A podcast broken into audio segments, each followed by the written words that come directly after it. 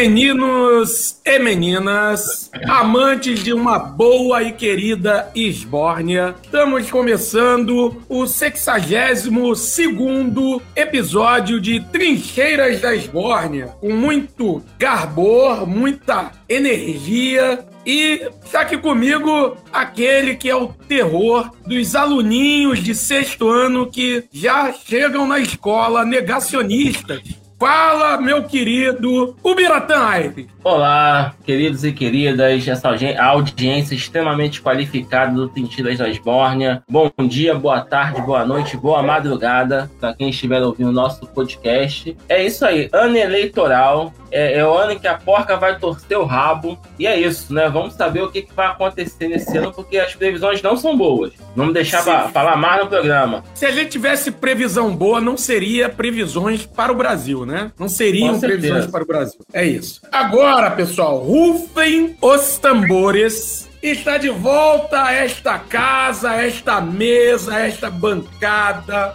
a esta mesa de bar o grande, o grande Peter Pan dos anos 70. Com vocês, Adriano Ferreira. É, rapaz, olha, eu não sei nem expressar a emoção que eu sinto de estar novamente nessa bancada de tão qualificada, que é essa bancada que é, é, lança tendências e que direciona o debate político nacional. É, de antemão, eu, como não sou uma figura de tá sempre seguindo as manadas, eu já lanço uma polêmica dizendo, contradizendo meu querido Ubiratã, de que os prognósticos não são bons. Depende da dimensão do olhar que se tem sobre a realidade. Porque se falarmos em termos futebolísticos, os prognósticos são os melhores possíveis. E a nossa grandiosa estrela solitária alvinegra está brilhando e brilhando cada vez mais alto no cenário do futebol brasileiro. Porém, a minha chegada, o meu retorno, na verdade, deixo claro que sou um novo homem. Sair dessa bancada, a minha quarentena foi longa, um longo e tenebroso inverno, que teve uma pandemia nesse meio, mas eu sou um novo homem. Hoje eu voltei para essa bancada Voltei casado e bem casado, apaixonado. Voltei pai da Maria Cecília, a coisa mais fofa do mundo. Voltei ex-cirista diante da conjuntura atual. Eu voltei ao beco político do lulopetismo e volto torcendo para um time totalmente diferente, com um time bilionário que vai figurar cabeça com cabeça com as forças futebolísticas do país. É isso. Sensacional! Esse é o Adriano. É. Que nessa mesa agora só tem, assim, bilionários, bilionários possíveis né? bilionários, né? Com certeza. É isso. Até porque. É, é a verdadeira. O Trincheiras está tá, tá no ranking da Forbes. É isso. Isso aí. Esse, é o se um lado, negro bilionário. Se, se, por um lado tem Textor, por outro tem Seven Seven Seven pa tex, tex. Partner. É isso, Partner. Tá? É, é novo ainda, até para pronunciar tá difícil. É, mas o que interessa é, é, que eu sei, é que eu sei pronunciar money. Money eu sei pronunciar. E Essa é a questão. Que, parece que vai chegar na conta do Clube de Regatas Vasco da Gama. Então, é isso, é isso, é isso que interessa. O, o tão, o tão ele é falado patamar lá de 2009 tá cada vez agregando mais gente num patamar que figurava só um, uma instituição. Hoje os, o patamar tá acolhendo um monte de gente e a gente tá subindo esse degrau para chegar nesse patamar. É isso. Então assim, com essa essa apresentação maravilhosa de Adriano Ferreira, não esperávamos menos da volta dele. Começamos o, o episódio. O episódio de hoje vai inaugurar uma série aí para a gente falar, sempre fazer uma análise de assuntos atuais e tal. Vira e mexe, a gente vai fazer um, uns episódios assim e que terão o nome de Pistoladas Esbornianas. Então, para a gente trazer assuntos que estão em pauta e para a gente analisar e dar uma pistolada. Já aviso que estamos bebendo uma cerveja, mas o pessoal pode ficar tranquilo, que a gente pode até falar merda, mas ninguém vai defender o nazismo aqui. É isso. Podem ficar tranquilos. Tá? Boa, ninguém vai virar, boa. Ninguém vai virar nazista, racista, né? Ninguém vai virar filha da puta só porque tá bebendo uma cervejinha. Ué, não, não vai ter ninguém do PCO aqui, não? Nem, não vai ter ninguém do PCO aqui, não. Meu Deus do céu. Puta que pariu o PCO, né? Caralho. Meu Deus. Mas, mas tem gente do teu partido que gosta. Mas enfim, vamos, vamos, Tem, vamos seguir tem, com a pauta. tem. Tem gente, É. não, tem muita gente. Né? Então. Mas então, também tem é- gente no meu partido que gosta do PSOL, gosta do PCB. Então, Tem, o que tem- mais tem é filho da puta no meu partido. Tem gente que gosta do Alckmin, porra. Porra! Não é, rapaz? É, cara, meu partido é, porra, é, o, é o verdadeiro, é o verdadeiro partidão, aquela porra. Então, É a, tem de- é a verdadeira defesa da democracia. Exatamente, cabe todo mundo naquela merda. Então é o seguinte, a gente está nesse clima de alegria, de festividade aqui, descontração, mas como diz o meu grande camarada Yuri Freire, eu sou inimigo da alegria. Então vou trazer pautas que infelizmente vão dar uma pesada aqui. A gente vai abrir a nossa nossa pistolada esborniana de hoje com uma dessas pautas, né, para a gente falar, que é os três assassinatos envolvendo casos de racismo no Rio de Janeiro. A gente teve logo agora, né, no início do ano, que o ano já começou dizendo a que veio, né? A gente sempre fica se enganando, não. Teve um 2018 péssimo, 2019 vai ser melhor, não foi.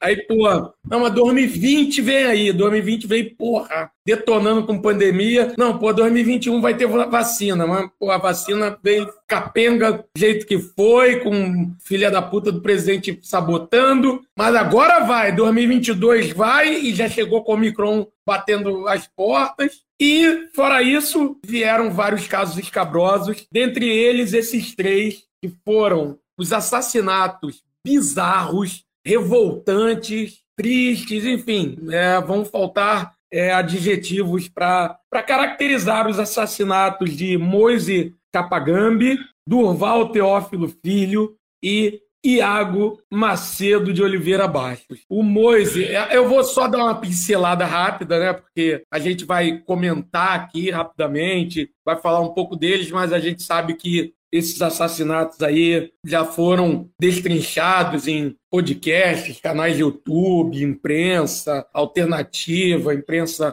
é, hegemônica. Então a gente só vai fazer, vai dar a nossa contribuição e tal, que acho que a gente não podia passar também em branco. É, o Moise, como acho que a maioria já deve saber, se não todos e todas, Kabagambi é, foi assassinado ali nas localidades do quiosque Tropicália, na Barra da Tijuca. Maravilhosa Barra da Tijuca, para não dizer o contrário, né? Um, um assassinato brutal, covarde, né? horroroso e envolvendo um- uma série de questões ainda muito obscuras. É ele que tinha um vínculo, algum tipo de vínculo empregatício ali com o quiosque, nem que fosse de forma informal, mas havia um vínculo com o quiosque. E ele estava ali, segundo a família, ele estava ali para cobrar uma dívida e tal. E a partir daí, o que a gente vê no vídeo, né, foi que mostra o vídeo, né, um, um espancamento, uma coisa horrorosa. É, enfim, a gente depois eu vou abrir para o Biratã e o, o Adriano falarem. Durval Teófilo Filho é outro caso super bizarro, que é o caso de um dele ter sido assassinado, um trabalhador negro, ter sido assassinado por um vizinho de condomínio, um sargento da Marinha, estava chegando na sua casa, o vizinho estava parado num carro de vidro fumê em frente ao condomínio e ele estava chegando, o vizinho estava lá dentro do carro armado, contestou a aproximação do Durval e nessa contestação o vizinho parece que não ouviu, ou se fez de desentendido. Sei que na dúvida, né? Que é isso, na dúvida, o que, que você faz? Enche a pessoa que está se aproximando de você, principalmente se ela tiver a pele preta, enche ela de tiro. Foi isso que aconteceu. É, um sargento da Marinha encheu vizinho do Durval, ele morava no condomínio, deu tiros no Durval e o Durval acabou morrendo. E, por fim, Iago Macedo de Oliveira Bastos era um vendedor de bala, que inclusive a família relata que ele estava guardando dinheiro, estava trabalhando, guardando dinheiro para realizar a festa da filha e tal. Ele estava vendendo bala ali na fila da, da, da barca ali em Niterói. E aí parece que uma pessoa reclamou, dizendo que ele tava, poderia estar ali querendo furtar celular, alguma coisa assim. Tinha um policial apaisana armado. É, esse policial começou a discutir então com o Iago e a partir dessa discuss discussão ele sacou o seu revólver e matou o, o Iago. Simples, simples assim. O Iago que não estava armado, só tinha bala. Né? E apesar do Iago estar já vendendo balas, o policial encheu o Durval, o Iago de balas. É isso, gente. É, e aí eu abro aí para vocês. É, é muito complicado, né? Principalmente o caso do, do Moise. É Moise o nome que pronuncia o nome dele, Nil? É sim, Moise? sim. É Moise, né? Porque além da brutalidade do assassinato, é, ainda a história é nebulosa. Né? Os autores, os possíveis mandantes do crime, a Sim. situação do quiosque. Então envolve ali muito mais coisas do que um simples um simples homicídio, né? um, não simples, não simples não, um homicídio brutal, é, que foi aquele. Mas é, inter, é interessante, é triste ver como que a carne negra é uma carne mais barata no Brasil sabe? Se é negro, eu posso bater, eu posso espancar, eu posso matar. E no caso do Moisés, você vê perfeitamente que os, os, os três assassinos já tinham uma rixa com ele. Já havia uma rivalidade ali por ele ser negro e estrangeiro. Isso é, essencial, sabe? O gringo, o gringo que não presta, o gringo que está aqui para tomar o nosso emprego, é, tá, os três assassinos são da mesma classe social que o Mose, né? Três trabalhadores braçais ali da orla da, da Barra da Tijuca. Então são três pessoas que o viam como uma ameaça, como um cara que veio de fora para roubar um emprego que nós não temos no Brasil. Né? E, e esse é um caso para a gente perceber que o racismo ele não acontece apenas naquele estereótipo do branco contra o negro, né? o branco discriminando o negro, mas que mesmo na luta de classes, e mesmo entre as classes mais baixas, entre as classes trabalhadoras que são oprimidas, também existe a discriminação dentro da classe trabalhadora. E o caso do Moço deixou aquilo bem, bem explícito ali, né? Fora o que é. a polícia não divulgou ainda. Tá? Ah, sim, que é o, né? Isso aí. É, fora que a, que a polícia não divulgou sobre o que envolve os donos daquele, daquele, daqueles dois, são dois quiosques, na verdade, né? Depois se descobriu que o caso envolveu dois quiosques vizinhos, é, cujas suspeitas são de que os donos não são pessoas, não são autênticos cidadãos de bem, né? Os donos do, de ambos os quiosques ali envolvidos, né, são, se enquadram perfeitamente no estereótipo do cidadão de bem.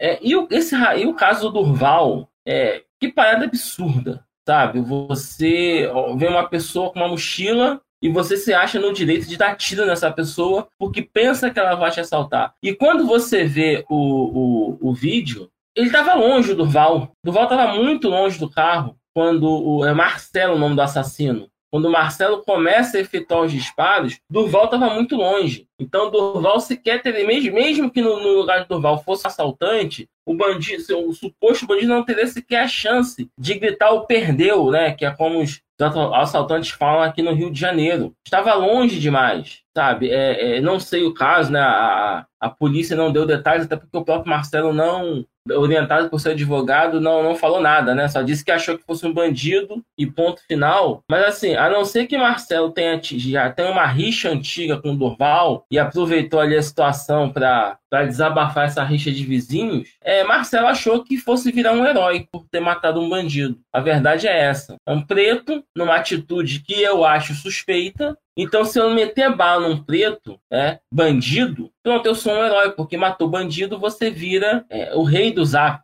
Eu até lembrei um caso que aconteceu aqui na, na Pessoas Conhecidas, né, que um, um, um, conhecido PM estava se vangloriando no, no grupo do WhatsApp da família, porque ele matou um bandido que foi assaltado. Ele estava paisando o carro dele, isso uma semana antes do caso do Durval, tá? É, e ele ficou vangloriando o grupo porque, viu, eu matei o bandido. Eu percebi que ele ia me assaltar, saquei da arma primeiro e o matei. Ele estava se vangloriando, mostrando as fotos, né, exibindo as fotos do bandido morto e todos do grupo, né, o, o exaltando. Então existe na sociedade brasileira essa noção de que se eu matei o bandido, eu sou um herói. Viu como eu sou bacana? Viu como eu sou um exemplo do cidadão? É, eu vi isso próximo aqui, de pessoa conhecida. Então, quando eu vi o caso do, do, do Durval, eu pensei, poxa, o cara quis virar o herói do Zap, do grupo de amigos do quartel dele. É, porque o, o que estragou o plano de Marcelo foi que Durval era um trabalhador. E aí, de herói, ele virou um bandido, um assassino que matou um trabalhador. Mas existe essa lógica, no, no, não vou nem só dizer só no Rio de Janeiro, é uma lógica que tem no Brasil. Né? Essa lógica do bandido bom é bandido morto. Então, se eu ando armado, eu tenho que usar essa arma para me proteger dos bandidos. Só que o problema é que o bandido não é somente aquele que realmente é um assaltante, uma pessoa que está armada ali querendo é, se dar bem fazendo mal ao outro. Basta você ser preto que você vira bandido. E para concluir, passar a palavra para Adriano, hoje cedo é, eu vi uma, uma manchete da revista Fórum, que é uma revista do campo esquerdista. Né? Nós já até já entrevistamos Sinara Menezes aqui nesse podcast, que trabalha para a revista Fórum, e eles falando de um, um, um traficante de Santa Catarina que foi preso com mais de 600 quilos de droga, e na manchete da Fórum estava filho de vereador. Filho de vereador e professor de. Então, não estava dizendo que o cara era traficante, porque o tal traficante era branco. Então, quando você é branco, você ninguém, ninguém te confunde com bandido. Ninguém atira em você para perguntar depois, ninguém te espanca. Sabe? Ninguém reclama que você está vendendo bala, bala na fila quando você é branco. Mas para o negro é permitido que isso aconteça. É, e a população age com naturalidade, sabe? A, a verdade é essa. Né? No caso de Iago, eu, eu vi uma manchete dizendo que Iago era um ex-presidiário. Eu nem sei se é verdade a informação. Nem sei se é verdade. Mas pronto, basta dizer que ele é um ex-presidiário que o policial que o assassinou está absolvido. Dentro dessa lógica é, é, é, que vigora no Brasil, e é uma lógica que não só vigora culturalmente, mas politicamente, que é a lógica que elegeu um presidente da República. Por favor, Adriano, comente aí, divirja se falei alguma coisa que você discorda, vamos debater. Não, de forma alguma. Eu vou só tentar corroborar com, a, com, com, com o que foi dito. Eu acho assim, esses casos isolados, entre aspas, ilustram bem as relações sociais do Brasil. É, o Nilvo falou sobre o racismo estrutural. Eu digo que o Brasil tem um preconceito estrutural, porque o país ele foi a origem da sociedade brasileira. Ela tem uma base na, na, nas relações que se alimentam do preconceito, porque você tem na origem a escravidão que é justificada pela, pelo racismo, você tem o patriarcado que se justifica pelo machismo e você tem o, o, latifúndio e a desigualdade que floresce lá no início, que se, se, justifica pelo elitismo. Isso nunca saiu de voga dentro das relações da nossa sociedade. Todos esses casos ilustram bem o que é a sociedade brasileira nas suas relações sociais. E aí é um preconceito estrutural, é o que estrutura as nossas relações. Porque o, o número de feminicídios, o número, as questões de homofobia, transfobia, enfim, o racismo presente diariamente sendo esfregado na nossa cara. Isso tudo tem a ver com a nossa origem, com a nossa forma de se relacionar, infelizmente. E aí junta esse caldo de cultura que vem desde a origem, com o empoderamento que o presidente que foi eleito é, oferece para quem tem essa marca de preconceito, de xenofobia, de racismo, eles são empoderados. E aí você começa a ver casos em profusão. É o que acontece. A sociedade brasileira é uma sociedade que, infelizmente, a gente vê o nível de racismo, de homofobia, de transfobia, de machismo muito grande. Bolsonaro empodera quem tem essa visão de mundo e quem se relaciona através desse tipo de, de preconceito. E aí, a eleição do Bolsonaro é a cereja do bolo dentro desse universo lamentável que é a sociedade brasileira. E aí a gente fica procurando, como você falou, Bira, para justificar como se fossem casos isolados. Não são casos isolados. Pô, a, a, a situação do, do, do Moisés, aquilo é racismo, aquilo é preconceito social, é xenofobia, é puro suco de relação brasileira de relação social brasileira ilustrada naquilo ali, que culmina com o assassinato dele. E aí você pega o caso do, do, do, do cara que matou. As instituições brasileiras não são democráticas, se alimentam do preconceito. Um policial, a polícia do Rio de Janeiro, a polícia age como? Aqui no Rio de Janeiro, se você é negro, pardo, você tem que. É, você é suspeito até que você prove o contrário. A instituição da polícia no mundo, ela tem que agir para proteger o cidadão. Aqui, ela te vê como suspeito até que você prove o contrário. Isso está incrustado na, na visão da polícia. Então,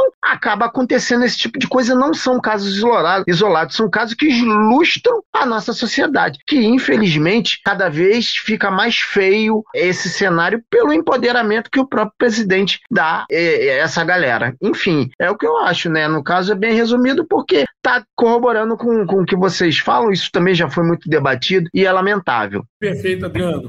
Só trazer algumas contribuições ao que vocês disseram. Primeiro, lembrar que tanto a família do Moise como a família do Durval foram ameaçadas.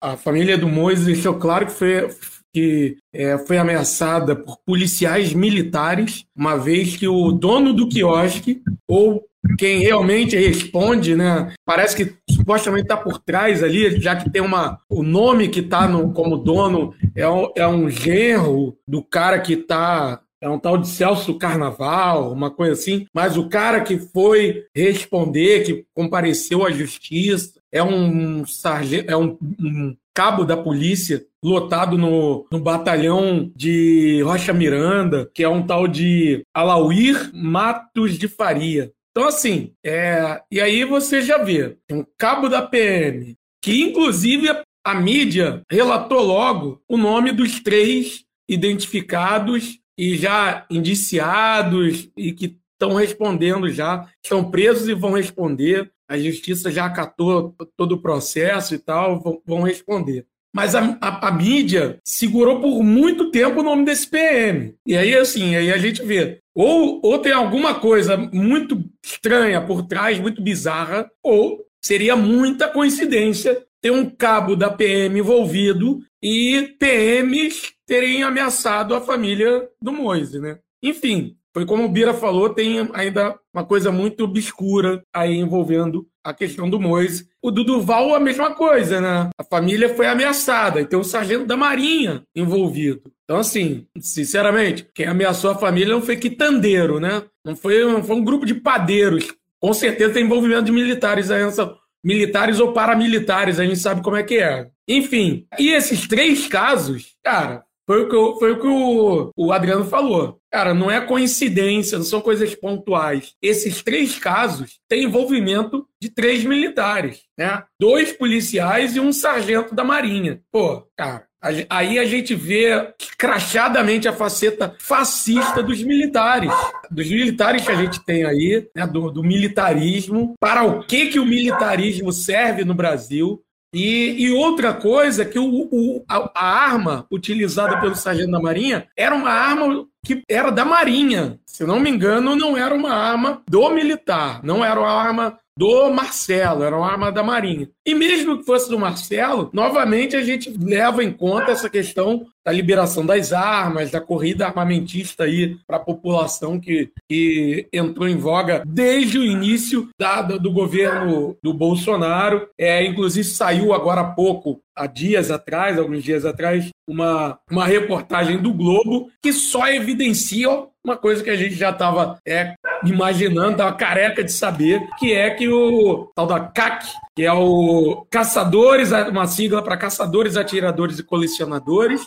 que é um, uma, um projeto de lei aí para flexibilizar ainda mais o acesso a essa galera ao armamento.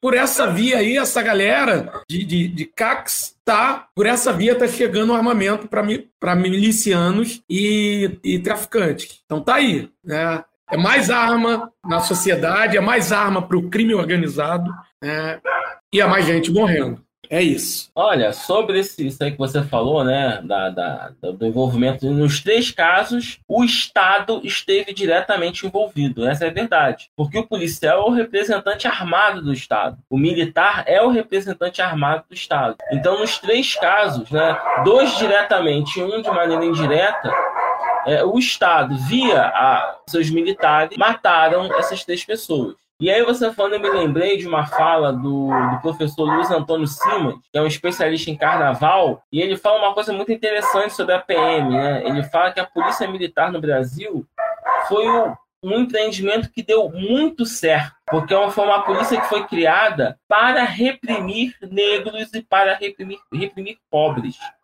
E nisso ela é muito eficaz, né? Então, ele é um empreendimento de maior sucesso da história brasileira. Ela cumpre muito bem né, está há mais de 200 anos cumprindo muito bem a, a função pela qual ela foi criada. É, e, e, sobre isso eu lembrei também né, dois acontecimentos que ocorreram em 2018, no Rio de Janeiro, quando o Estado estava sob intervenção militar, sob o comando do Braga Neto, que hoje é ministro Bolsonaro. É, dois casos que até hoje não foram solucionados. O assassinato de Marielle, que vão completar quatro anos, agora 14 de março, e a guerra que teve na comunidade de Antares, na zona oeste do Rio de Janeiro. Sabe? Quem quiser saber, procura no Google tudo que aconteceu na comunidade de Antares em agosto de 2018. Sabe? Foi um empreendimento criminoso que teve a colaboração da Polícia Militar e do Exército sabe? É, é, quem quiser mais detalhes, dê um Google, coloque lá Guerra de Antares 2018, vai entender o que, que nós estamos querendo dizer com isso daqui. Então, a, a, o militarismo brasileiro ele se tornou um especialista e, e, um especialista de muita qualidade em matar preto e pobre nesse país. Sabe? Eles fazem isso com muita eficiência. Sabe? Muita eficiência, apoio político, apoio político partidário e muita mídia. Muita mídia mesmo. Por mais que você diga, ah, mas a Rede Globo tem colocado esses casos em tom de denúncia, sim, a Rede Globo. Mas a mídia não se resume à Rede Globo. Quando você analisa as redes sociais e a repercussão desses casos, você percebe que é essa, nosso militarismo é assassino e tem muito apoio político, muito apoio popular para fazer isso. Sabe? Isso é uma coisa muito séria muito séria mesmo, porque a gente vê que nós estamos num, num, buraco muito fundo e muito longe de conseguir fugir desse beco sem fundo, desse buraco sem fundo aí. É isso, perfeito. Quer falar alguma coisa, Adriano? Vi que tu tirou. Não, eu acho que é, é concordo em gênero, número e grau. É, é, é uma visão, a visão geral é, é uma questão que é estruturante, não são casos isolados, que tem contribuição das nossas instituições que demonstram muito bem como a democracia ela não atinge, não chegou ainda dentro da, da, das forças que têm pelo menos a responsabilidade de zelar pela proteção da sociedade, não foram democratizadas e a gente tem o resquício ainda do autoritarismo, tanto nas Forças Armadas quanto nas forças de apoio na figura dos, da, da, da, Polícia Militar. Então, é, a gente percebe que essas instituições estão dentro dessa estrutura que é uma estrutura de preconceito estrutural e que reproduzem na sua prática o que existe nas relações sociais da sociedade brasileira. E aí, as minorias, né, o, quem quem sofre com o preconceito, com o racismo, com a homofobia, com o machismo, sofre também o peso do Estado é, é, com seus braços armados, os seus braços é, que têm o monopólio de exercer a violência. Pesa sobre, sobre essas minorias de forma mais,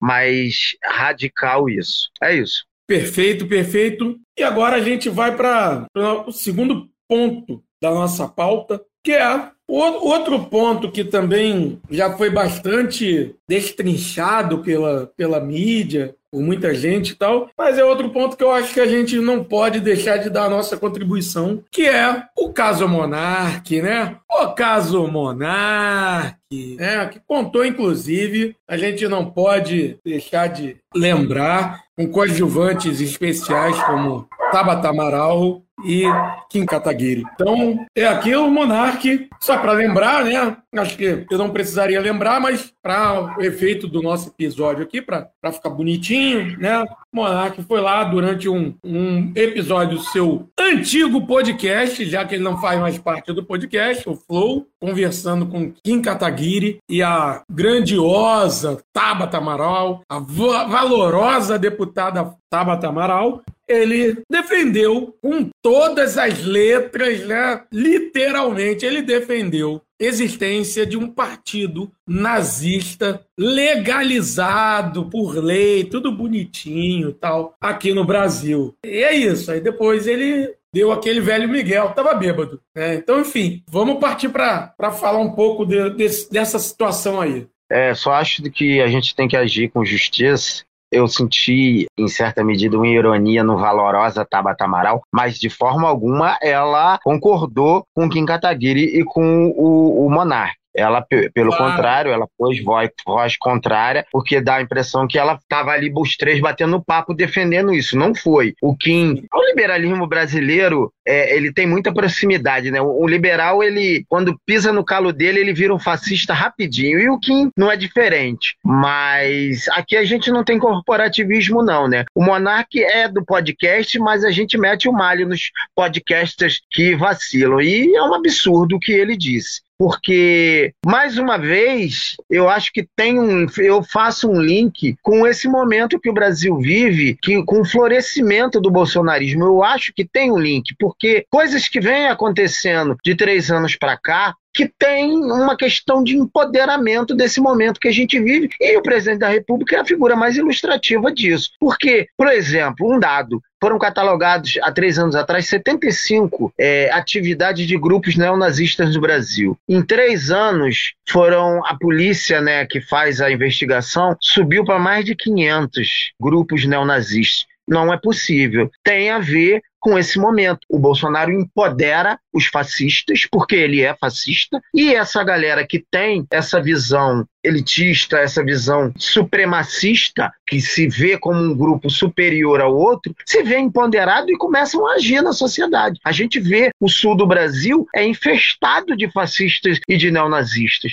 O monarca é mais um desses que, em prol de um discurso, de uma narrativa que é muito cara ao bolsonarismo, contraditório, mas que é muito cara a eles em prol de uma dita liberdade da qual eles defendem, a liberdade total de dizer o que quiser e de ser quem quiser, porque eles dizem que a esquerda ela vai tolindo e ela dentro da nossa sociedade ela é que dita o debate. Ah, meu Deus, gostaríamos que fosse assim, mas eles dizem que o debate político é feito pela esquerda e em prol de uma liberdade política você pode dizer tudo. É uma distorção, é uma aberração a, a justificativa de clamar por liberdade e você usar, fazer uso da liberdade para defender um conjunto de ideias que tem na sua raiz o extermínio de grupos. E eles ainda são desonestos e canalhas, querendo mostrar alguma similaridade. Ah, mas por que, que o cara se auto-intitula comunista? Existem partidos comunistas e não tem o nazista. O nazista também pode se manifestar. Não, é primeiro que é um erro teórico na sua origem. O nazismo ele tem na sua base, no seu conjunto de ideias, o extermínio de grupos. O comunismo não tem isso. Outras ideologias, o liberalismo, o socialismo, não tem o extermínio. A gente pode até discutir os erros que as ideologias têm quando são postas em prática. Agora, não existe dentro do conjunto de ideias a defesa e o extermínio de grupos.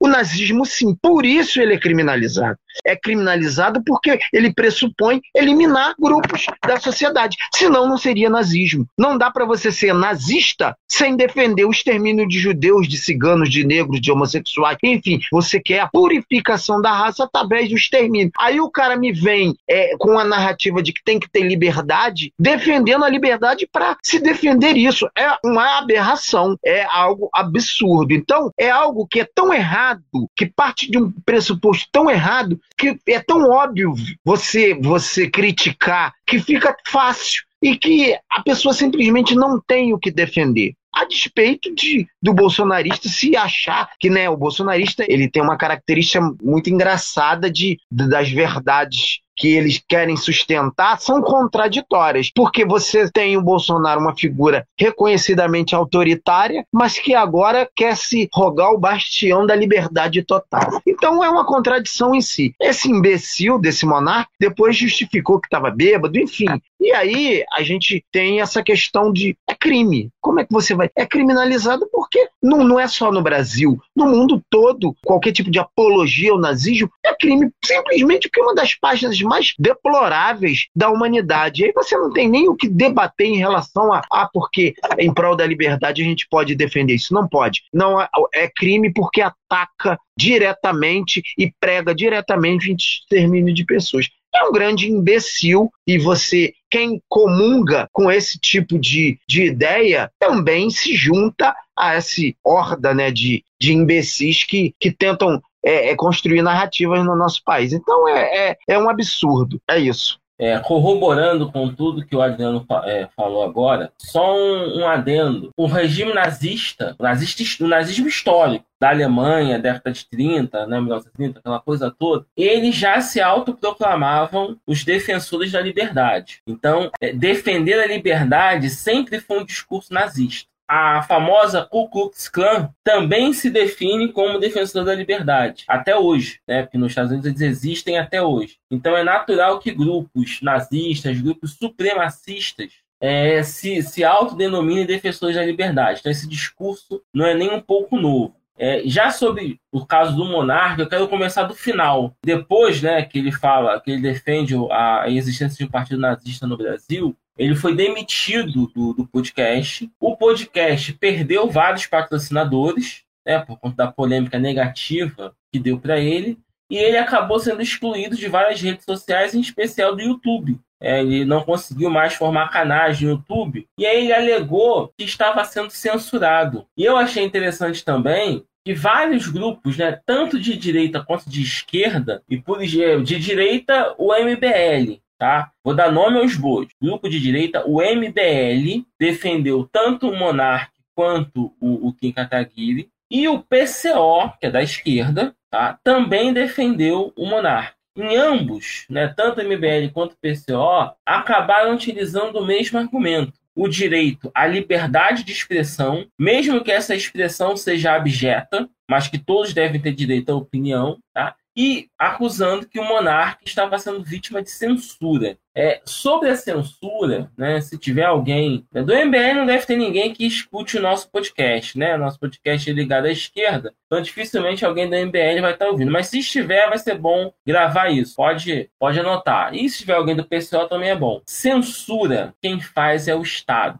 Porque a iniciativa privada sempre censurou sempre censurou e sempre usou, quando necessário, da força do Estado para censurar. A classe trabalhadora no Estado capitalista, no Estado burguês, sempre foi censurada. Tenta você fazer uma manifestação na rua contra pautas da burguesia, contra a reforma trabalhista, contra a reforma da Previdência, que essa burguesia liga para o governante de ocasião para poder botar a polícia a baixar a porrada nos manifestantes. Então a classe trabalhadora no Brasil sempre foi censurada. Tá? É, os veículos de imprensa eles têm donos e só é publicado aquilo que os donos autorizam. Eu vou falar um, um, um, vou citar aqui uma censura que aconteceu ao vivo em cores na Rede Globo o cientista político Fernando Abrúcio foi convidado a comentar no programa Em Pauta da Globo News. Nesse programa, para justificar a liderança de Lula nas pesquisas, ele acabou falando dos, das coisas positivas que aconteceram no governo Lula e ele foi tirado no ar de forma abrupta porque o dono, o editor-chefe do jornal, não aceita que se fale bem de Lula no seu programa. Fernando Abruzzo foi censurado, ao vivo em cores, e ficou por isso mesmo.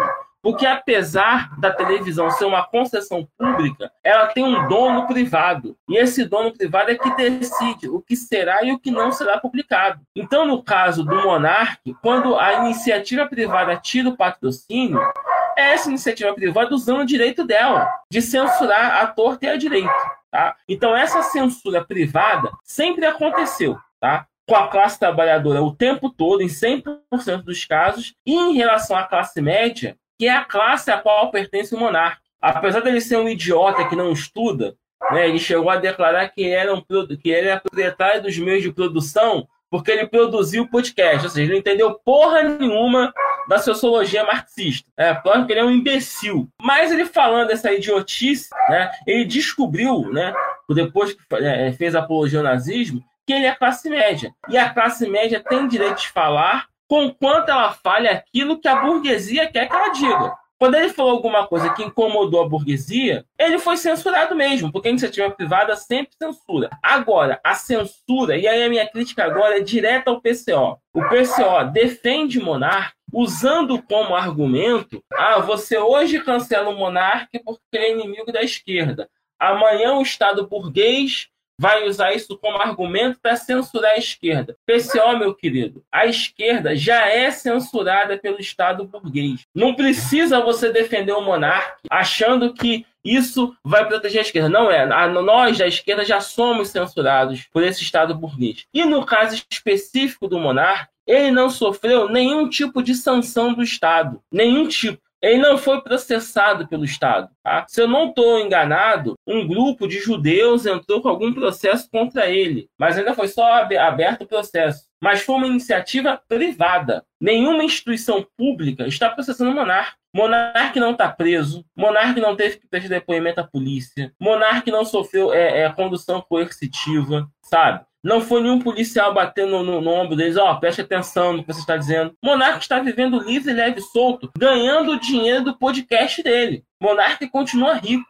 Não foi preso, não teve seus bens confiscados, ou seja, tudo que o Estado pode fazer contra monarca não foi feito. Então a liberdade dele enquanto cidadão está assegurada. Ele está sofrendo os efeitos da lei de mercado que ele defende. Então, que fique bem claro o equívoco do PCO ao, ao, querer falar que defendeu, que atacar o monarca é abrir uma exceção para que a esquerda seja atacada. Não, a esquerda já é atacada pelo Estado burguês. Tá? Não sejamos ingênuos. A, a, a restrição que o monarca está sofrendo é da iniciativa privada. E aí eu quero chegar ao ponto do primeiro tema que nós falamos no podcast. Desculpa me alongar, galera. É, é que é o racismo. Quero lembrar você de novo, o ano de 2018, o então candidato Jair Messias Bolsonaro vai ao Clube Hebraica do Rio de Janeiro, tá? Começa a falar vários impropérios racistas contra a população negra do Brasil e foi aplaudido pelos judeus que frequentam o Clube Hebraica do Rio de Janeiro. Aplaudido de pé. A Perfeito. comunidade judaica aplaudiu, aplaudiu de pé declarações, no plural, várias declarações racistas de Jair Bolsonaro.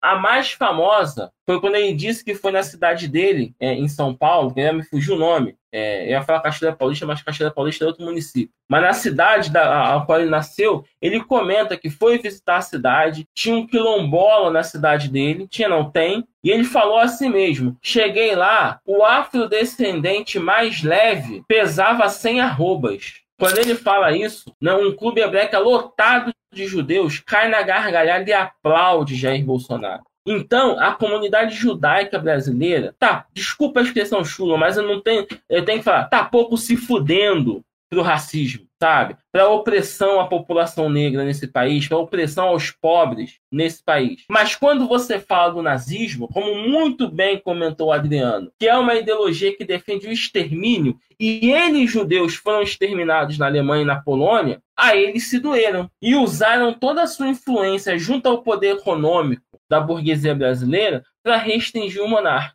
Então eu quero deixar bem claro o seguinte: monarca é um filho de uma puta, um nazista safado. Está sofrendo pouco por defender o nazismo. Mas ele só está sofrendo porque ele incomodou uma parcela que tem influência direta nas decisões da burguesia, que é a comunidade judaica do Rio de Janeiro. Ele não sofreu porque ele defendeu o extermínio. Ele está pagando o preço por ter defendido o extermínio de judeus. Porque se o grupo, se Adolf Hitler tivesse mandado exterminar 6 milhões de negros do Benin, o nazismo não seria uma, uma, uma, ideologia tão recriminada quanto é hoje. A gente tem que botar esse dedo na ferida, sim, tá? Que o nazismo ele tem, ele é, só é criminalizado porque o principal alvo dele foram os judeus. A gente precisa comentar isso. Sabe? Então, assim, quando o próprio monarca já deu várias declarações racistas no programa dele, várias. E nada aconteceu. Ninguém tirou um centavo do programa dele quando ele foi racista. Mas ele foi falar mal do judeu. Ah, o judeu não pode. Então é bom, assim, aqui a nossa audiência refletir sobre isso. Não é uma questão de atacar minorias, mas no Brasil, é, para, no pensamento da burguesia, existem minorias que podem ser atacadas, leia-se negros e pobres, e quando eu falo minoria, gente, é minoria é, em termos de participação política, nem né, quantidade de pessoas na sociedade, tá? Agora, os judeus que são minoria, que são minoria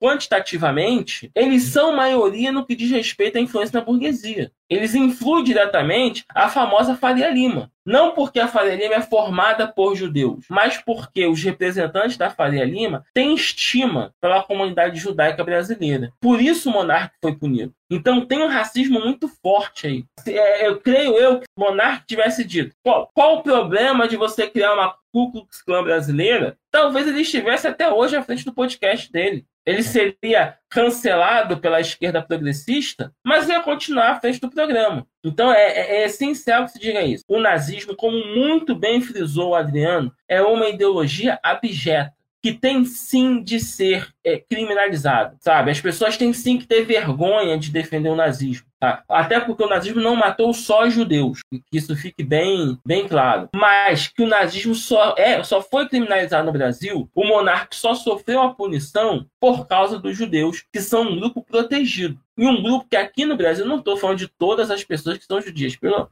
por favor, né? Vamos. Mas enquanto organização social e política, os judeus aqui é, é, é, passam um pano para o racismo. Vide Bolsonaro no hebraica. Sabe? O governo Bolsonaro deu várias manifestações supremacistas brancas. Alan dos Santos tomando um copo de leite, Felipe Martins passando a mão no paletó, usando uma simbologia é, supremacista. Depois da repercussão dos casos de Felipe Martins e, Alan dos Santos, o próprio Jair Bolsonaro fez questão de tomar um copo de leite de maneira jocosa. Não é tomar um copo de leite para se alimentar, como as pessoas normalmente fazem, mas de maneira jocosa, em apologia ao, ao movimento supremacista. Tá? E é um movimento supremacista branco, ligado à Ku dos Estados Unidos. E ficou por isso mesmo. Ninguém tirou patrocínio do governo Bolsonaro. Ninguém tirou, tirou patrocínio do Alan dos Santos. O Alan dos Santos só foi ser punido pelo Facebook, perdão, pelo YouTube, depois que o Supremo deu a ordem. Mas a iniciativa privada manteve o financiamento da Alan Santos, mantém até hoje o financiamento aos blogs ligados a Jair Bolsonaro.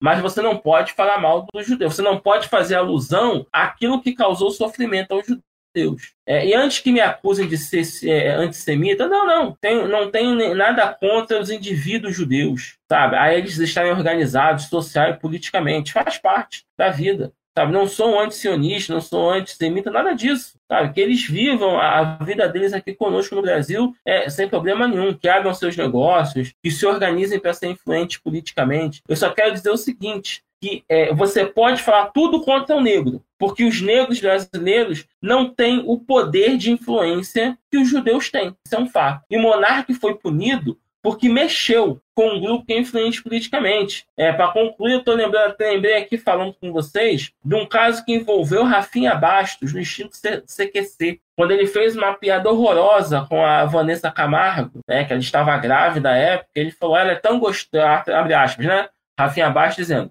ela é tão gostosa que eu comeria ela e o bebê. Foi um comentário horroroso. Assim, não há nenhum tipo de defesa ao comentário de, de Rafinha Bastos. Só que nessa época, ele, após esse comentário, ele foi demitido do programa, que estava hospedado na TV Bandeirantes, porque o marido de Vanessa Camargo era um dos principais anunciantes do programa. Né? Ele é um empresário que tem várias empresas né, ligadas a, várias, a várias corporações que investiam, né, que botavam suas propagandas na, na TV Bandeirantes. Ele é envolvido com o agronegócio e a TV Bandeirantes tem um canal né, ligado ao agro, que é uma parceria, metade de grupos do agronegócio e a outra metade pertence ao Grupo Bandeirantes. Agora me fugiu o nome do canal, mas é uma TV que vive mostrando leilão de boi. Quem tem TV a cabo deve, já deve ter zapeado e passado por esse canal. Então, é, Rafinha Baixo, durante vários episódios do CQC, é, falou vários impropérios machistas ofendeu diversas mulheres no programa dele e ficou por isso mesmo. Mas quando ele ofendeu a esposa de um representante da burguesia, de um representante do, de um sócio do agronegócio, aí ele foi, ele foi punido. Ou seja, o que, que ficou claro no caso Rafinha Bastos? Você pode ofender as mulheres, mas você não pode ofender a mulher, a mulher do burguês. Então você pode. O que, que acontece no caso Monarca? Você pode ofender as minorias, mas existe um grupo da minoria que, se você ofender, você vai ser punido. Então, o que, que ficou de mensagem, né? Tanto do Monarca quanto do Kim, né? A gente tá falando mais do Monarca aqui, eu tô, tenho que falar do Kim Kataguiri, que assinou embaixo da existência de um partido nazista. É, é, o Kim já fez várias ofensas a diversos grupos, né, homossexuais, mulheres, feministas, e ficou por isso mesmo. Mas aí quando ele fala mal dos judeus, não pode. Então o que está claro aí? É, você tem que saber qual minoria você pode ofender no Brasil. Né? Algumas minorias podem ser ofendidas, outras não. É uma triste verdade, né, como disse o Adriano, é um puro suco de Brasil. Essa nossa, esse nosso racismo, essa nossa discriminação oficial. Assim, eu só quero, só quero contribuir com algumas coisas. O Adriano, que, que começou a, a falar dele com alguns dados sobre o crescimento de grupos neonazistas, né, grupos extremistas. Cara, eu, Bira, Adriano, a gente dá aula para colégio público, para a juventude filha da classe trabalhadora. E a gente constata que, assim, tem uma molecada ouvindo o Monarca. É uma molecada que ouve o Monark. Quando aconteceu o caso, muita gente, muito alunos meus, vieram perguntar: professor, o que você acha do lance do Monark? Não sei o que e tal. Um monte de alunos, tanto do, do ensino médio, que são adolescentes mais velhos, como do ensino fundamental, que são adolescentes bem mais novos. E isso, e isso eu estou falando assim, são filhos da classe trabalhadora, são adolescentes estão frequentando o banco da escola pública. Ano passado, eu e o Bira somos da mesma escola no município né, do Rio de Janeiro. Ano passado, teve caso de alunos falando de, de, de nazismo, de, de suástica e tudo mais. Então, assim, isso é sério, isso é seríssimo. Então, na boa, na boa, eu vou falar uma coisa muito séria. Ah, se fuder, pessoal. Meu irmão, ah, porra, vá pra puta que pariu. Porra, não dá. Não dá para você admitir uma coisa dessa. Pô, chegar e dizer, não, liberdade. Cara, você está assumindo. Ah, não, é a política do cancelamento. Não, não é a política do cancelamento. Não, não é você criticar, você pegar e der porrada com todas as suas forças numa declaração como a do Monarque, pô, tá longe de ser uma mera política do cancelamento. Tá? Não é uma, não é você entrar e, e começar a, a, a, cancelar um ato, uma declaração de um, de um participante do BBB, porra. O cara defendeu o nazismo sem tirar nem pôr. Então, se, se, se nós que nos colocamos como comunistas, socialistas, como homens e mulheres do campo da esquerda, porra, se a gente começar a passar pano, digamos, ou admitir esse tipo de coisa, porque não, eu não vou porra, ficar do lado da política do cancelamento, a cultura do cancelamento. É que isso? Que absurdo é esse? Um absurdo. Um partido, militante de um partido, né? um pseudo partido, inclusive, porra, que não dá nem para considerar aquela merda do partido. Isso, isso dói em mim porque eu vejo alunos, alunos reproduzindo essa merda que o, Monarque falou. São alunos da escola pública, filhos da classe trabalhadora, filho do trabalhador e da trabalhadora que pega o trem todo dia. Então, para mim, isso dói, dói em mim, dói muito, porque ver um aluno da, da escola pública reproduzindo essas merdas é muito ruim, cara. É a gente pensar, caralho, para onde a nossa juventude está indo? O que, que a nossa juventude está abraçando? Oh, e aí ver um, um, um partido que se diz de esquerda que amanhã depois vai, ah, vou bater em fascista, fica fazendo videozinho batendo em fascista, expulsando o MBL, não sei o quê. Mas, porra, tá passando pano. Não tem outro nome, tá passando pano. Então, na boa, não dá. Eu boto, hoje, boto no mesmo saco. PCO, Kim Kataguiri, Monark. Vai voltar praticamente no mesmo saco. Porque eu tô falando merda pra cacete. Nesse ponto, tô, tô, tô praticamente no mesmo saco. Quem não, quem não gostou, quem ainda ficar, ou quem quiser ficar ombrando com o PCO, fique à vontade, fique à vontade. Né? Eu não, eu não. Se, meu, se, eu tiver numa manifestação do meu lado tiver o PCO, eu saio de perto. Porque para mim não dá. Para mim não é aliado meu. E para fechar, só falar da, da, nossa querida Tabata, né? Que é aquilo, né? Ela, ela se, ela realmente não concordou. Mas é aquela não concordância típica de liberal também, como é a Tabata Amaral. Ela ouve alguém falando absurdo, um absurdo, como o Monarque falou. Ela falou: não, eu acho que não. Pode falar, pode ver. O vídeo ela falou assim: o Monarque fala: não, eu acho que deveria ter um, um partido nazista, não sei o que. Ela, não, eu acho que não. Ah, é isso. Foi né, a radical discordância da Tabata Amaral. Né? Maravilhoso isso, maravilhoso. É, companheiro Nilvio, eu só tenho uma discordância contigo aí nesse teu último comentário. É, você diz que coloca no mesmo balaio MBL e PCO. Eu vou dizer que o PCO não defende o nazismo. Então eu coloco no mesmo balaio o PCO e a Tabata Amaral. Porque a Tabata Amaral defendeu Isso. o direito do, do monarca do Kim serem nazistas, Perfeito. mesmo ela discordando. Então eu coloco Perfeito. o PCO e a Tabata no, no balaio, né? apesar Isso. do PCO não ser um partido liberal, mas ele está se comportando tal qual um liberaloide de ah, eu não concordo, mas você tem o direito de falar essa, esse absurdo. Então eu boto que Tabata e PCO estão no mesmo balaio, assim, discordo, mas defendo o direito dele ser nazista.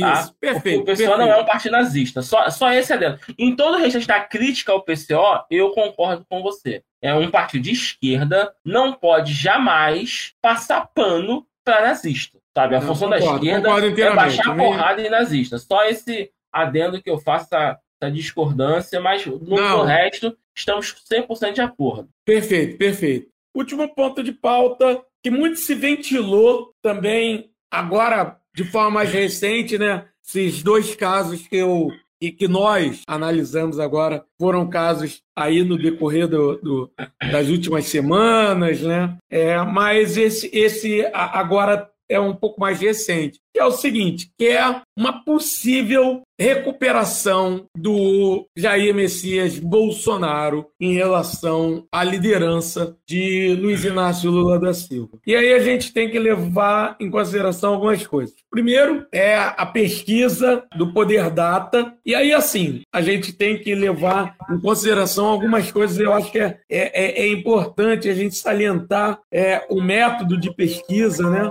Que é o, o seguinte, o Poder Data, ele, ele faz uma, uma pesquisa telefone, né? E pesquisas telefone. Há de se ter sempre um pé atrás com políticas feitas por telefone, pesquisas de forma não presencial. Principalmente essa feita pelo Poder Data, que além de ter sido feita por telefone, nem foi por um ser humano, foi por um computador, né? Que, que fazia as perguntas. Mas, de qualquer forma, o Poder Data mostrava uma diferença de nove pontos de Lula para Bolsonaro. Tinha gente mostrando, ah, antes era de 14, agora caiu para 9. Gente, a última pesquisa que mostrou 14 pontos foi a do Datafolha. A do Poder Data não está muito diferente da atual. Não mostra, assim, uma, um, um viés de, de, de alta do Bolsonaro. Agora, a gente tem uma outra pesquisa que saiu, eu acho que ou hoje, saiu ontem, né, que a gente está gravando só para falar, já que eu estou falando de data, 23 de fevereiro, então numa quarta-feira, deve estar tá saindo nos próximos dias o episódio, deve estar tá sendo publicado, é, já que nosso querido e grandioso camarada Vitor irá ainda editar. Mas, de qualquer forma, nos últimos dias, recentemente saiu a pesquisa do o MDA, CNT-MDA, não é isso? Uhum, é esse mesmo. E aí, essa é a questão. Ela mostra uma diferença semelhante à do Poder Data e mostra uma diminuição em relação anterior da, do próprio Instituto. O que é aquilo? Se a gente vai comparar pesquisas, a gente tem que comparar pesquisas do próprio Instituto. Não posso comparar uma pesquisa do CNT-MDA com a do IPEC, que é o antigo IBOP. Então, nessa pesquisa, por exemplo, tem o, o que saiu agora há pouco, é, tem o, o Lula com 42,2 e Bolsonaro com 50, com 28. É, e aí depois a gente tem Ciro Gomes em terceiro, olha aí, olha aí, Adriano. Ainda há esperança, hein? Sérgio Moro com 6,4 e aí tem os outros candidatos aí que vêm ladeira abaixo, né? Mas se a gente comparar essa pesquisa atual com a anterior do mesmo instituto, a diferença do Lula para o Bolsonaro caiu em 3% que é acima da margem de erro. E aí, o que, vocês acham disso aí? Pode já indicar um possível viés de alta? É cedo? Pode ser um reflexo de um, já de um clima de já ganhou que rolou já entre, entre a galera esquerda, principalmente militância petista, ou não? O que, que pode ser explicado disso? O que, que pode explicar isso? Enfim, tá aí, tá na mão de vocês. Eu acredito nas pesquisas. Eu acredito que o, que o crescimento do Bolsonaro é real. Tá? São, são pesquisas diferentes com metodologias diferentes. Mas eu dou credibilidade a ambas. Tá? Ele cresceu mesmo, mas não acho que, que, tem, que foi pelo clima de Jagão. Nem, nem sei, não, nem vejo esse clima. Pode ter algum grupo né, a favor do, né, já ganhou, mas não vejo na, na cúpula do PT e na militância orgânica, que chama de militância orgânica, aquele povo que é filiado ao PT, não que vota no PT, é o que simpatiza. Não vejo neles o, o clima de já ganhou, tão pouco na cúpula do PT. Mas eu acredito sim na, no crescimento de Bolsonaro por várias razões, tá? Primeiro que ele tem a caneta na mão. Então ele tem, ele começou a pagar o, o, o Auxílio Brasil de 400 reais. Então, para quem está recebendo, é uma melhoria na vida, tá? Isso é um ponto importante. Quem recebe o dinheiro está satisfeito que recebeu. Ah, mas não, sei quantas milhões foram cortadas. Tá bom. Mas o grupo que recebeu o dinheiro está feliz por tê-lo recebido. Um segundo ponto importante, a meu ver, é o seguinte: eu percebi que à medida que o Lula passou a liderar as pesquisas,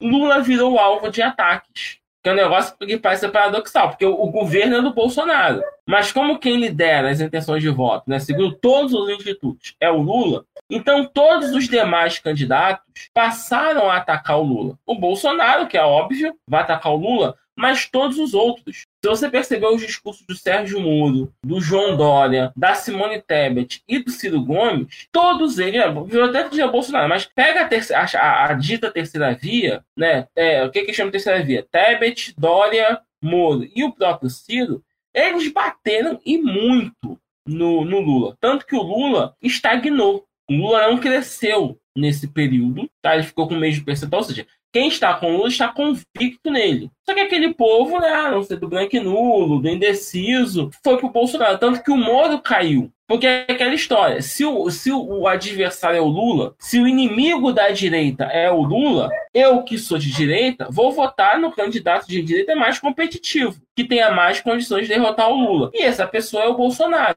Daí o crescimento dele. E é uma coisa, esse foi um exercício que eu fiz, tá? Entrei no Google, fui no site do, do TSE e peguei os resultados das eleições de 89 até 2018. Eu percebi que na eleição presidencial, a direita sempre ficou em torno de 40% dos votos. Pode ter algum ouvinte aqui que seja mais criterioso, vai dizer: olha, quando o, no segundo turno contra o Serra, ele teve 38,5% contra o Lula. Mas tá, 38,5% foi só o Serra, porque o, o, Alckmin teve 41% em, em 2006, no primeiro turno. No segundo ele caiu para 39%, mas ficou dentro ali do, do percentual. Então, arredondo, a direita brasileira, na eleição presidencial, sempre teve, tem uma base de 40%. Tá? Então, o Bolsonaro, se você somar o Bolsonaro, na intenção de voto do Bolsonaro, no Moro, no Dória e na Tebet, vai dar esse 40%, que é o voto da direita. Tá? Então, não se surpreenda se o Bolsonaro chegar próximo ao 40% nas intenções de votos. Porque a tendência com a polarização, ainda mais o Lula sendo alvo, é esses votos de direita, que hoje estão com o Moro, principalmente, né, e também um pouquinho com o Dória, migrarem para o Bolsonaro. Então, assim, o, o que, que eu chamo de eleitor de direita? É aquela pessoa convicta em não votar na esquerda em hipótese alguma. São eleitores, não estou falando que são bolsominions, é diferente são eleitores que até reconhecem todas as deficiências e males que o Bolsonaro causa, mas ainda assim vão preferir votar no, no, no Bolsonaro por ser o representante da direita a dar o braço a torcer e votar na esquerda. Outra coisa que está acontecendo é o seguinte: a inflação agora está menor do que, do que no final do ano. Tá? O Banco Central ele estima um aumento da inflação, mas no momento a inflação deu uma diminuída, o que cria uma falsa sensação de melhora da parte do, do eleitor, que, que, é um eleitor mais à direita, ou um eleitor que não está convicto na crítica ao Bolsonaro, né, que pode votar no Bolsonaro ou não. Então, por isso que eu acredito que o crescimento dele é real. E ele tem a máquina, gente, sabe? Ele, ele, ele pode na política. Você vê que ele já está pensando em reduzir o preço dos combustíveis na marra. Tá? Ele está pressionado, né? ele está vendo que, que se não mudar o quadro, ele vai perder a eleição para Lula, então ele vai apelar. Então, se ele tiver que dar uma, dar uma canetada para reduzir o combustível, ele vai fazer e ele já está mirando fazer isso, sabe? É, eu ouvi hoje no rádio, hoje é 23 de fevereiro, que ele vai reduzir o IPI de vários produtos com o objetivo de baixar os preços. Então, sim, o Bolsonaro ele tem muita perspectiva de alta, por incrível que pareça, até porque a direita tem no mínimo 40%. Então ele vai, ele tem, ele tá com 28 e 30, ele tem de tudo para chegar pelo menos a 40. Significa que ele vai ganhar a eleição? Eu não sei, tá? Ganhar eleição já é uma, uma coisa mais, mais complicada, mas é natural que ele cresça assim, tá? E eu mantenho uma aposta que eu fiz, pena que nosso camarada Yuri não está aqui entre nós nesse, nessa gravação, eu fiz um, um, comentário no passado que eu mantenho. Eu creio que essa eleição será decidida em primeiro turno, eleição presidencial. Porque à medida que a população identificar que Lula e Bolsonaro são os únicos candidatos realmente competitivos, os votos que seriam de Ciro, Tebet, Dória e Moro vão minguar tanto para Bolsonaro quanto para Lula. Tá? Então eu mantenho é, que, que, a eleição se decida em primeiro turno, mas não acredito em lavada do, do Lula, não, hein? Acho que o Lula ganha tipo uns 51 a 45, 46. Eu acho que o que Ciro de novo, Ciro, da terceira via, vai ficar cada um com 1, 2% no máximo, vão minguar para isso, né, de forma que Lula e Bolsonaro juntos tenham mais de 90% dos votos. E eu não acredito numa vitória de lavada do, do Lula, não. Acredito que ele vença em primeiro turno, tá? Mas ali, tipo, 50 a 51 a, a 44, 45 o Bolsonaro. Uma disputa mais equilibrada em nível de primeiro turno. Tá? Eu continuo mantendo esse meu achismo para a eleição. Né? Até porque o Lula em votos válidos está com 48, então, se o Ciro perder metade dos votos, né, estou falando da intenção de pesquisa, né, parte do eleitorado do, eleitorado do Ciro é migrar para o Lula, o Lula ganha primeiro turno, mas ali apertadinho. Não vai ser uma, uma lavada, não. Mas eu ainda mantenho que acabe primeiro turno pelo voto útil do, do, do eleitor. Ah, eu gosto do Ciro, gosto do Dória, do Moro, mas como eles não têm chance, o cara tende a tirar o voto. Tá? Essa é a minha aposta. Agora vamos ouvir o Adriano discordando de mim para sua surpresa, como eu falei, hoje eu sou um novo homem. E o contexto, eu, né, na minha condição de, de, de, meu olhar sociológico, eu entendo que a gente repercute o contexto que a gente está inserido na nossa prática, na nossa visão de mundo, e não tem como não entender, pelo menos eu entendo dessa forma. Hoje, a grande, a grande força motivadora para a escolha política, num sentido nacional, para mim é uma bifurcação. É o que a gente fala, polarização, enfim. É o antipetismo e o antibolsonarismo. Vão ser as duas forças que vão motivar a escolha de um voto. Tudo para além disso é marginal, que vai ter pouca incidência sobre o resultado. O que vai se decidir, e aí está se construindo até pela incompetência, pela inépcia flagrante do Bolsonaro, está se construindo fortemente um antibolsonarismo. E aí vai haver um confronto de força. O, o antipetismo é uma força estabelecida no país, não dá para negar isso e o Bolsonaro se alimentou disso. Hoje o Bolsonaro criou, como eu falei, pela sua é, é, completa incapacidade, que é um populismo raso e chulo, que levou ele a ser eleito, e que hoje se vira contra ele porque ele se mostra uma pessoa totalmente inepta para o cargo. Então, o antibolsonarismo também é um dado novo na nossa, na nossa disputa política, no, no debate político do país. E aí é a grande questão. Eu vejo que é, é natural, eu concordo com você, Bira, que está havendo uma acomodação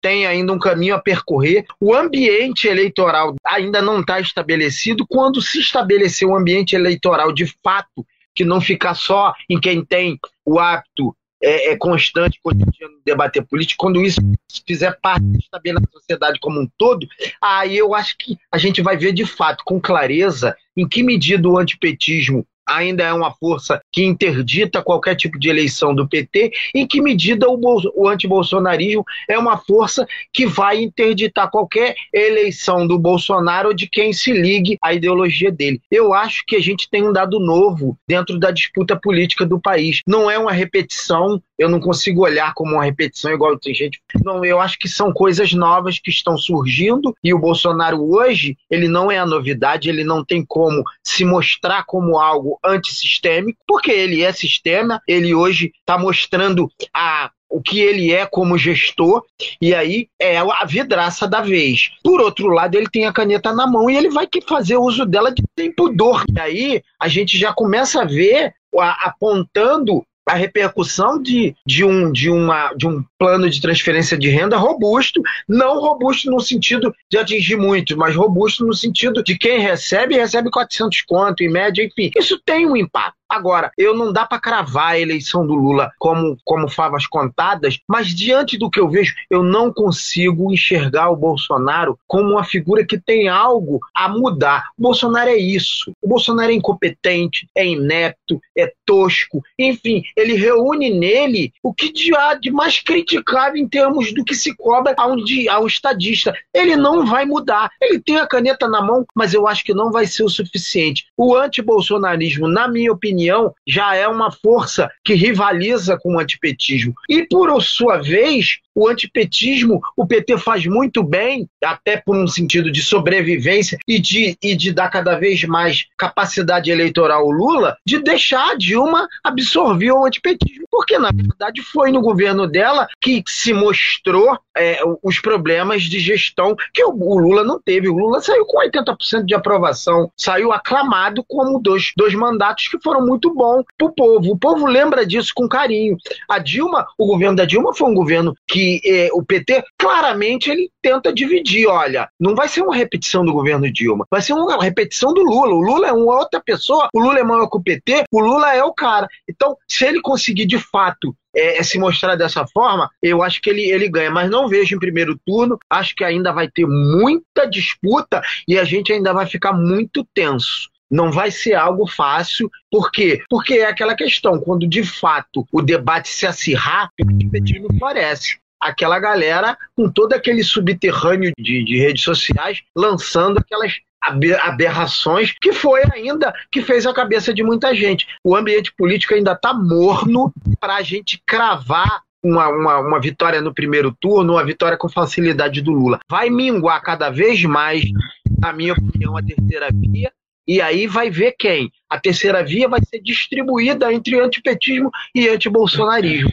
Ganha quem conseguir convencer o outro, convencer o eleitorado de que o outro é uma ameaça maior do que é a pessoa que está com a narrativa. Então, na minha opinião, ainda tem muita água para passar debaixo da ponte.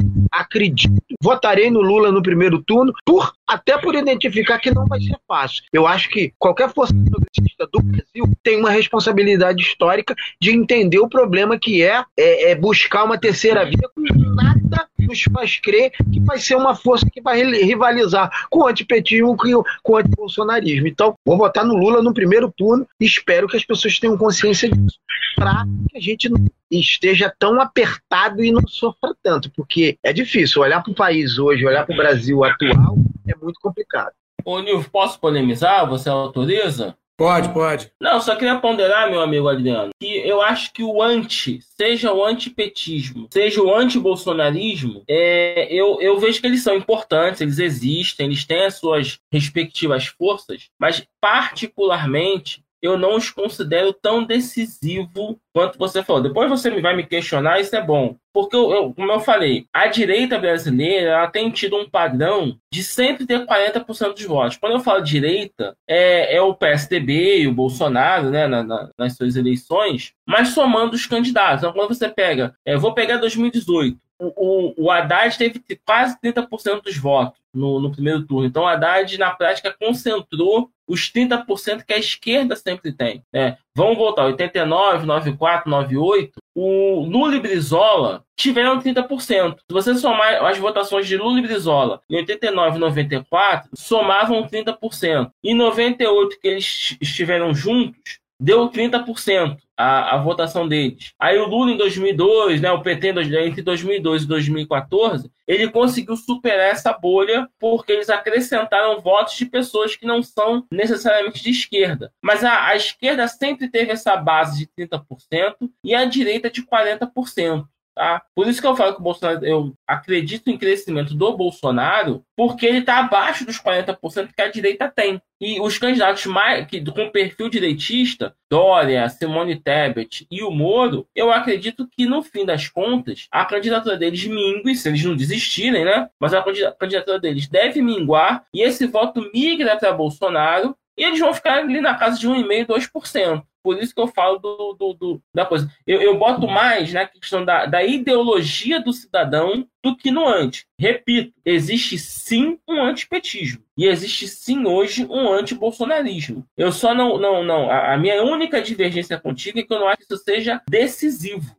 Eu creio que o eleitor vai olhar para o eleitor de direita, vai olhar para o Dória, vai olhar para o Moro, vai olhar para a Tete vai falar: esses três aí não servem para nada então, já que eu sou de direita, deixa eu votar logo no Bolsonaro. O mesmo deve acontecer com o Ciro. Infelizmente, para o Ciro. Não, eleitor com perfil mais à esquerda vai dizer: Poxa, eu até gosto mais do Ciro do que do Lula. Eu até acho que o Ciro com o PND dele, tá, com aquela verba dele, é melhor que o Lula. Mas como é o Lula que está lá na frente, Pô, com o camarada Ciro, vou votar em votar na próxima, nessa eu vou de Lula. É nisso que eu aposto num primeiro turno, tá? Mas, assim, concordo contigo plenamente. Em nenhum cenário, seja em, definir em primeiro turno, seja ainda o segundo turno, Lula vence de lavada. Vai ser uma luta muito dura. Quando eu coloco, eu, eu, eu evidencio né, e chamo atenção para essa visão anti, no sentido de anti-bolsonarismo e antipetismo, é porque eu acho assim, o Bolsonaro ele vai, ele rebaixa o debate, porque ele é um populista chucro, mas tem o seu carisma. E aí rivalizar politicamente com Bolsonaro é aquela coisa de chafurdar na merda, porque ele é assim. A história política dele é assim.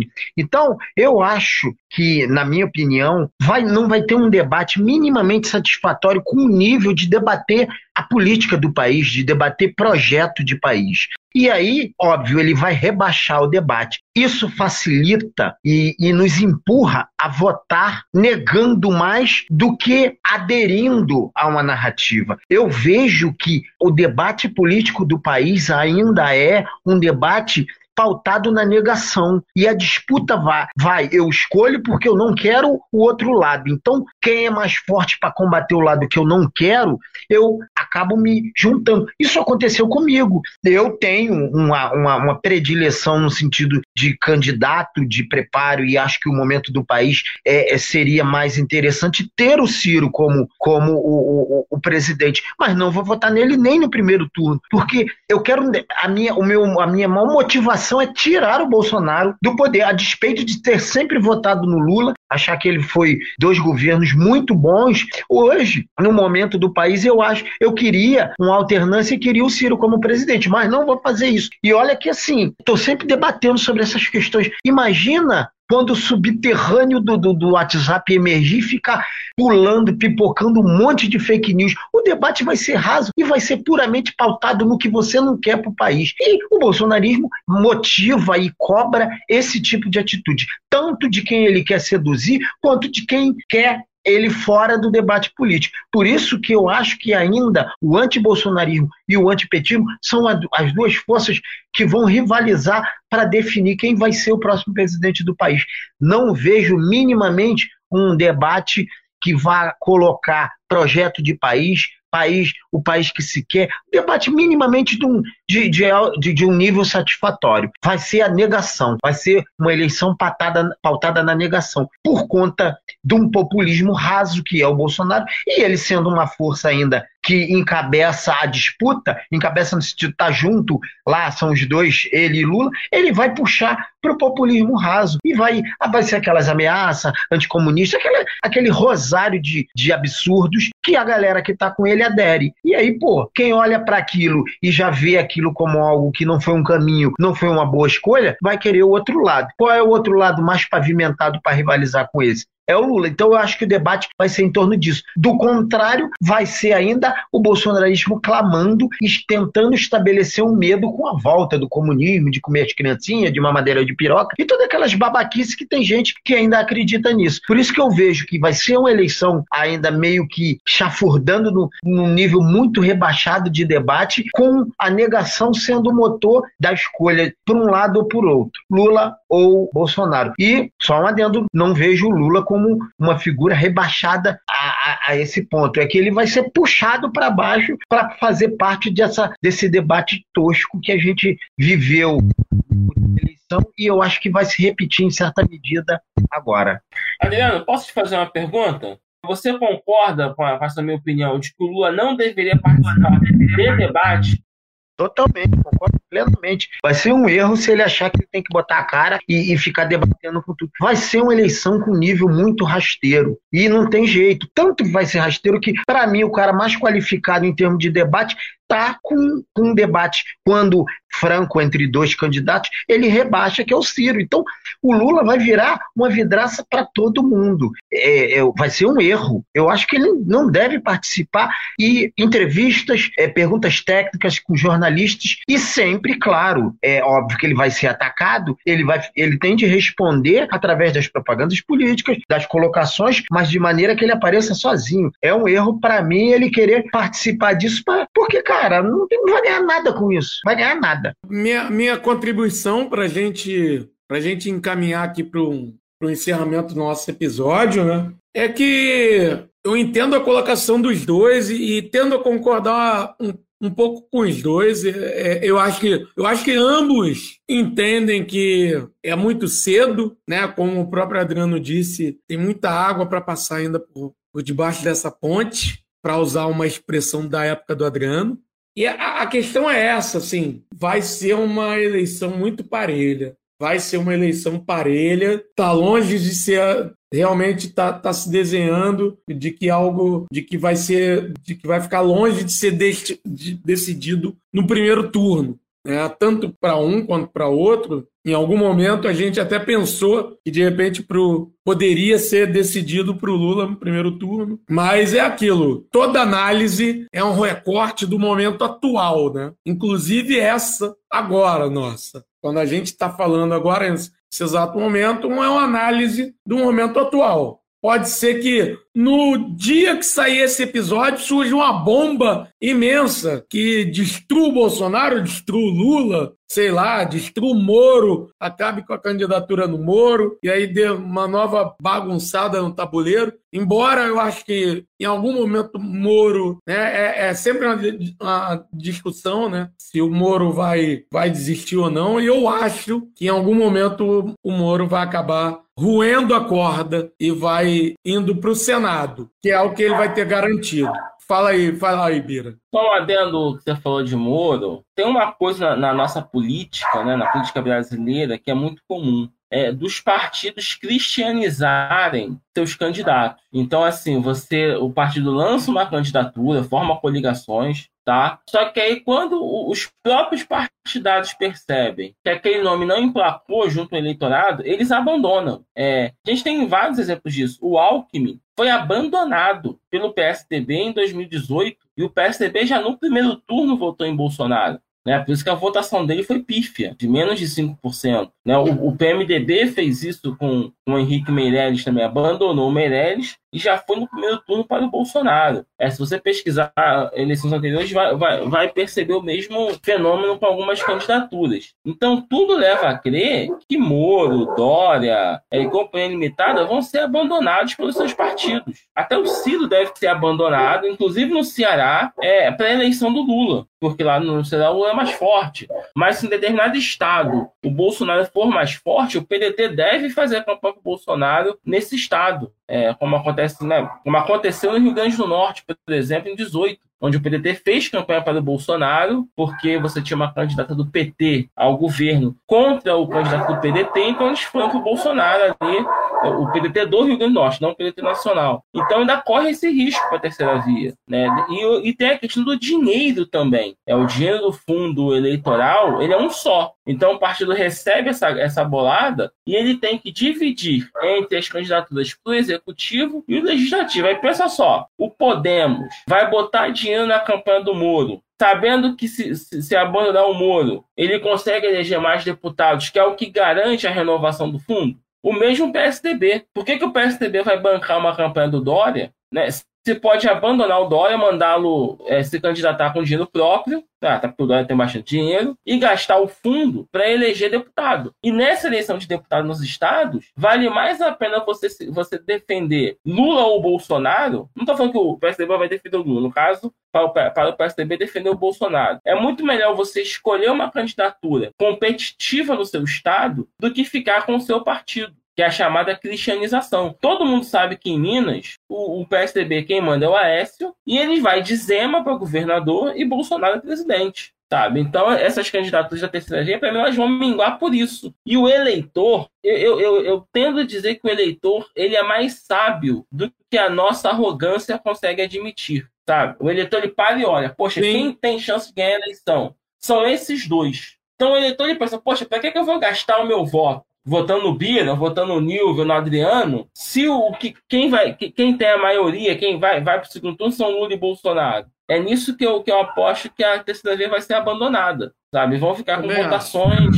com votações pífias, tá? E tem essa questão do dinheiro, do fundo eleitoral, que os deputados fazem pressão. Sabe? Tu imagina um deputado do PMDB, sabe? Vai ligar pro Baleia Rossi, vai dizer, ô Baleia, pra que tu vai botar dinheiro na, na campanha da Simone que não tem chance. Me dá o dinheiro aqui para me eleger deputado federal, para eu poder comprar apoio de vereador no, no, no, no, interior do meu estado, que vão puxar voto para mim. Sabe? A gente tem que analisar isso também na, na, na campanha. É, corre na Rádio Corredor de Brasília, né? O, o famigerado Centrão, na figura né, icônica do Valdemar Costa Neto, Rodrigo Pacheco, essa galera, que eles estão parasitando o Bolsonaro como podem, mas é flagrante que eles torcem para o Lula ganhar, porque aí muda tudo e eles podem recomeçar mais uma rodada de negociação. E é isso, e eles percebem como é como o Bolsonaro é inepto e o governo como está enrolado, como os índices são, estão ruins, eles o Centrão aluga apoio, ele não, não, não, ele não adere, ele aluga. E aí eles vão cobrar caro e no momento certo eles sabem para onde vão. É assim, é, como você falou, eu acho que o,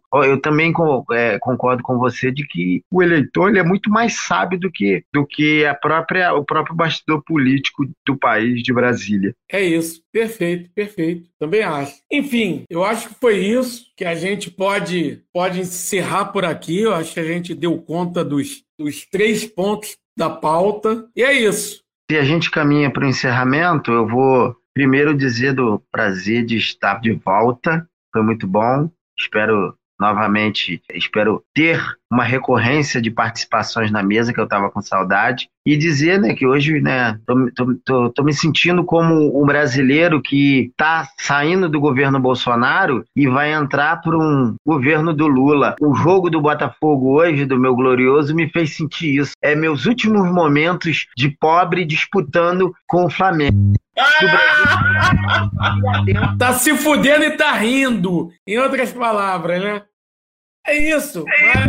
Mas, quer, quer dar as suas últimas considerações, Adriano? Não, só para agradecer a quem nos escutou até aqui, né, nesse, nesse nosso podcast Comentário da Política Nacional, e dizer que sim, as perspectivas não são boas, tá?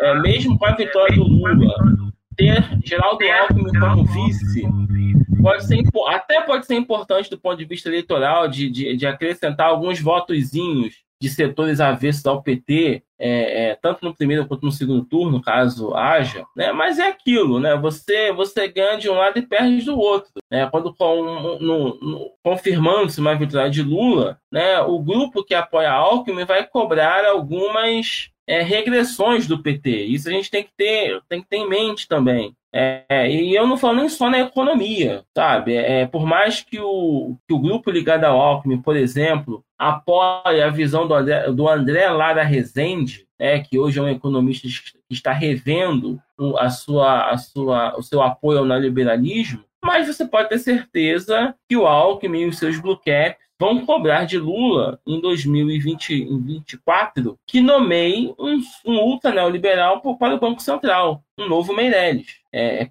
é, muito possível que haja essa negociação, tá? É, outra coisa é questão de educação, né? Você tem um Alckmin como vice, ele pode cobrar que a revisão do novo ensino médio, que é uma catástrofe, né, mantenha algumas características excludentes da classe trabalhadora, como está acontecendo. Então, assim, por mais que seja bom a gente ter esperança numa, numa volta do Lula e o discurso do Lula, eu recomendo aos nossos ouvintes, quem não está acompanhando as entrevistas do Lula, entra no YouTube, faça uma pesquisa e escute. Está dando, tá dando muita entrevista às rádios, né, Brasil afora. Escute essas entrevistas, que o Lula está com um discurso muito de esquerda, de esquerdista mesmo sabe? Assim, é para você que é de esquerda, ouvir o Lula é até um alento, mas saiba, né, que quando ele coloca Geraldo Alckmin como vice, quando ele chama Gilberto Kassab para conversar, do ponto de vista eleitoral pode ser importante, porque existe uma fração da direita que resiste ao PT, e pode ser que Alckmin e Kassab juntos consiga quebrar uma parte dessa resistência, mas eles vão cobrar um preço. E esse preço é não rever determinadas privatizações, é não mudar radicalmente as reformas trabalhistas, previdenciária. Então tem um custo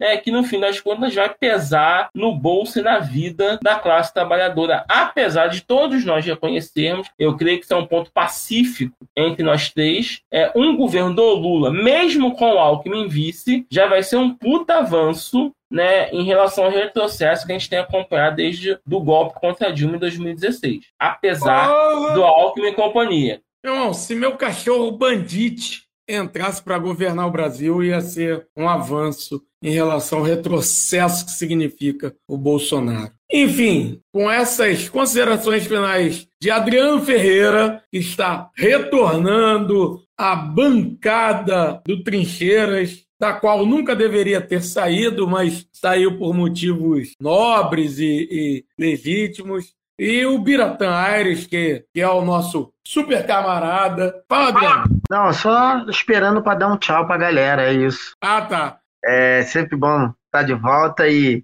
vou afiar a língua para participar de forma mais efetiva e assertiva no Trincheira das Borne. Valeu. Valeu, valeu, valeu, Adriano, valeu, Bira, valeu todos e todos. Beija. Beijo. Beija não, beijo. Pode ser beije, né? Beijix. Beijo.